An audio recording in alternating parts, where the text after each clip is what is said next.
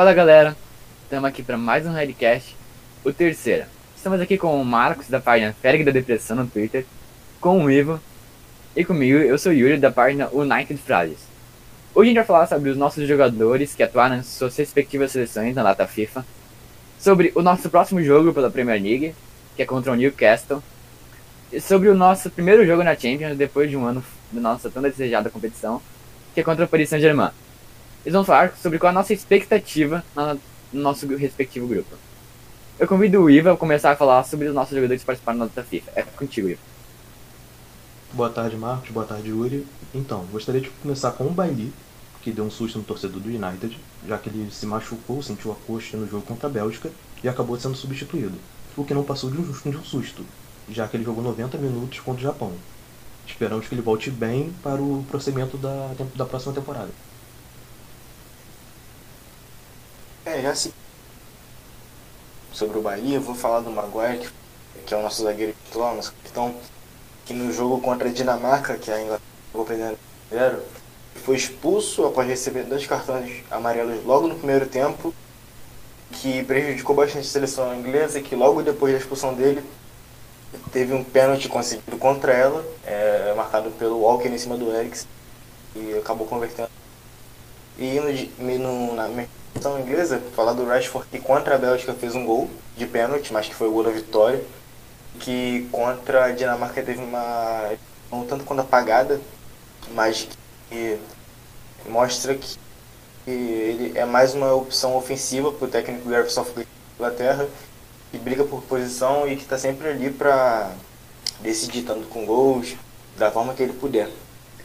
E eu gostaria de complementar sobre o Maguire, sobre o Maguire que o Ferdinand ele deu uma entrevista em, em uma entrevista recente que o psicológico às vezes acaba afetando.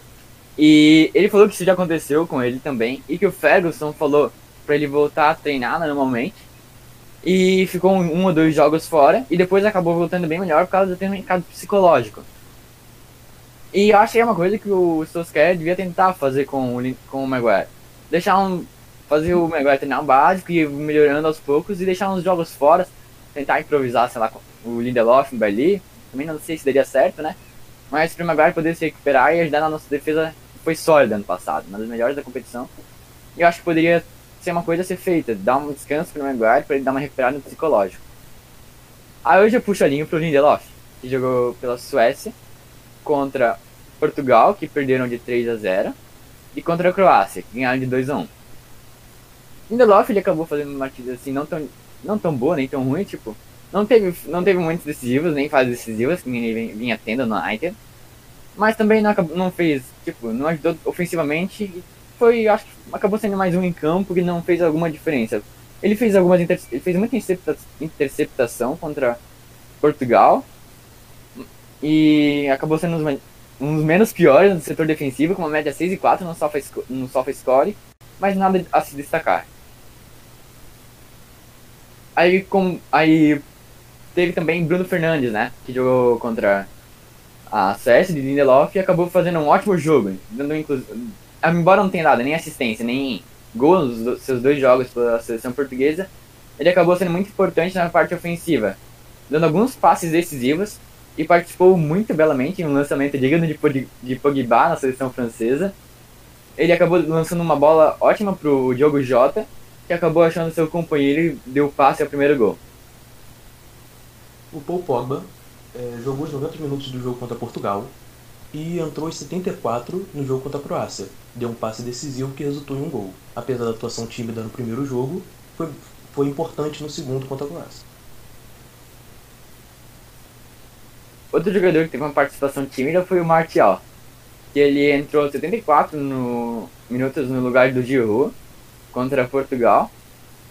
E ele saiu aos 63 ao, contra na França e na França e Croácia e acabou não tendo uma participação, participação efetiva em nenhum dos gols. É, tá fazendo uma atuação digna de Manchester United nos últimos jogos. Indo agora Demic, dos novos contratados, jogou dois jogos pela seleção holandesa contra a Itália. Não, perdão, ele só jogou o jogo contra a Itália, que um jogo ele marcou o gol de empate e ajudou bastante a sua seleção e ele jogou todos os 90. E indo do Van de Beek pro McTominay, e nos dois jogos da seleção escocesa jogou como zagueiro, se mostrou, se provou como uma opção para o Solskjaer e pro, justamente para o United que nos jogos tem tido bastante problema no sistema defensivo e nos dois jogos da sua seleção ele fez, uma, fez duas atuações muito sólidas, uma média, uma nota média boa. E Quem sabe não, não seja ele. Isso, exatamente. Quem não sabe não seja ele o zagueiro que o Manchester tanto precisa, que sempre, sempre esteve ali. Um Mas, jogador de raça, né? Isso. Bastante técnica para sair jogando. Não, não, que é um, não que seja um jogador. Espetacular, é, né? Sabe? Exatamente, com toda a força física que o Maguire tem, ou uh, para um, os torcedores mais velhos que vai lembrar de, do Vidic, mas que pode ser uma ótima opção pra gente. Além de ser um jogador muito identificado com o clube. Sim. E também tivemos participações agora mais tímidas, como o James, que jogou pela seleção galesa, 77 contra a Irlanda em um empate de 0 a 0 e uma saiu a 54 do País de Gales e Bulgária, 1x0 para o País de Gales. Não estava jogando muito bem, então fez, foi uma boa decisão técnica galês ser substituída. O DG ele conseguiu um clean sheet pela seleção espanhola como uma defesa nos 90 minutos contra a Suíça. E depois perderam para a Ucrânia de 1 a 0. E o Teles ele também não teve uma participação muito efetiva pelo Brasil, como vocês provavelmente devem ter visto mas deu dois passes decisivos no, primeiro, no jogo contra a Bolívia, se não me engano. Ele entrou a 77 no lugar do Lodge contra a Bolívia e a 69 no lugar do mesmo Lodge contra o Peru. Encerrado sobre o da segunda data FIFA, eu gostaria de chamar o Marcos para falar sobre o Newcastle, nosso próximo adversário.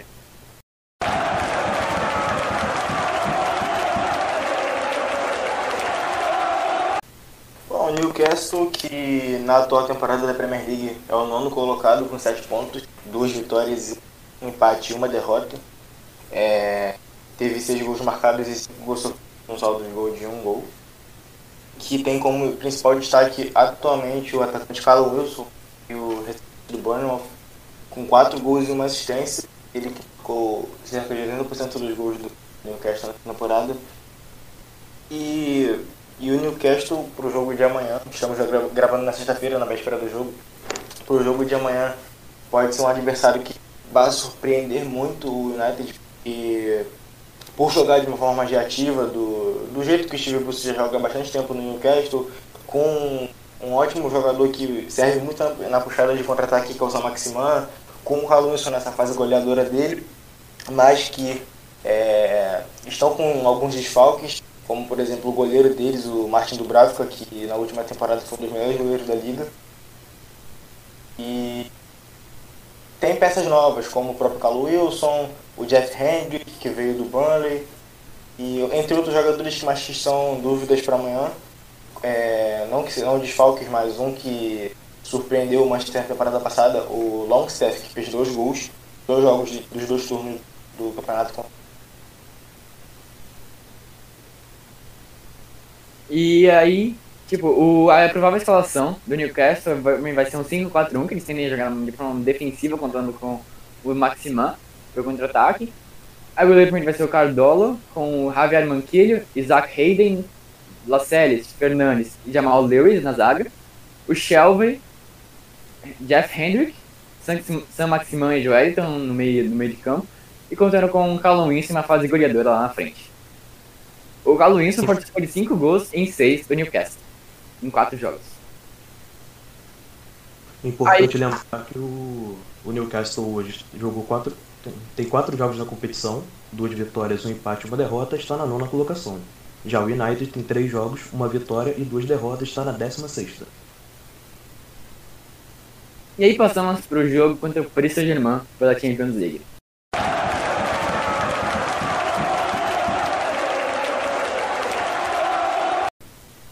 Bom, o Paris Saint-Germain vem com alguns desfalques, né? E são os Draxler. Draxler é mais um banco, mas às vezes, pode, às vezes acaba ajudando para dar um gás. O Marquinhos, das principais peças defensivas. O Verratti, que já está há um tempo afastado, mas é essencial no meio campo do PSG. O Kerer, Keller, alguma coisa assim, né? Que é lateral direito, no, fazendo, fazendo lateral direito no PSG. O Icardi, que nem sei se faz tanta falta, né? Porque jogar quase não estava jogando nada. Danilo Pereira, que é uma nova contratação, veio do Porto, mas ainda não chegou a jogar pelo PSG. E o Ander Herrera, também acaba ajudando bastante no meio campo do PSG. Então, para comentar sobre as baixas. O Marquinhos foi extremamente importante na reta final da Champions League passada. Marcando vários gols.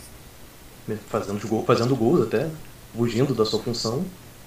O Verratti, que é um jogador extremamente importante para o sistema. E o Icardi, que apesar da má fase, ainda é um jogador de, de bom nível e que poderia ajudar o, o PSG nesse jogo.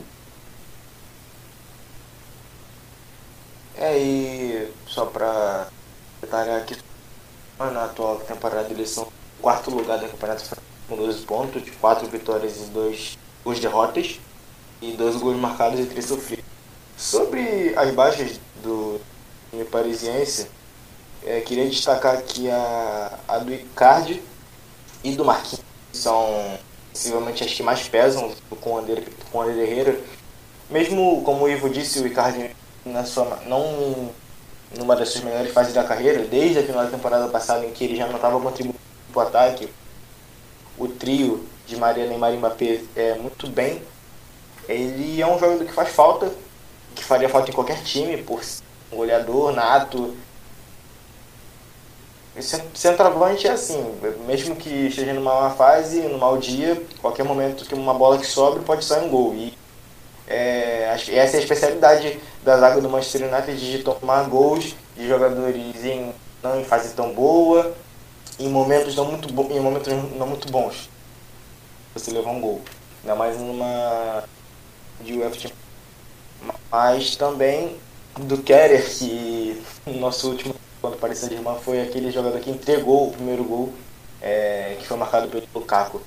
E esse, querem falar mais alguma coisa? Bom, eu queria ressaltar aqui uh, sobre as derrotas do PSG na Ligue 1. As duas derrotas que aconteceram, uma foi pro Olympique de Marselha, quando teve aquela treta com o Neymar, do racismo. E o outro foi contra o Lens, que é um, era um dos candidatos a. ainda é, né? Um dos candidatos ao rebaixamento, mas acabou ganhando o PSG de 1 a 0 Ele atualmente está em terceiro lugar, ou seja, uma posição à frente do PSG na Liga Francesa. Eu gostaria de saber a opinião dos amigos sobre o nosso grupo. Eu acho que é um grupo que a gente tem, não tem muita chance de passar, né? Por causa do. que o PSG é um time muito forte, né? E com jogadores que desequilibram. Tá certo que contra o Knights nem tanto, né? Tem, é, temporada antepassada, Mbappé pipocou, alguns pipocaram, né? Mas acabam sendo bons, são bons jogadores, podem muitas vezes fazer diferença. E o Leipzig, que é um time muito bem montado, né? Praticamente é incrível como eles conseguem jogar sob pressão e depois fazer um ataque bem armado e muitas vezes achar o gol. Eles acabaram dando, ganharam, ultrapassaram pelo Atlético de Madrid, que é um time que também era muito bem organizado.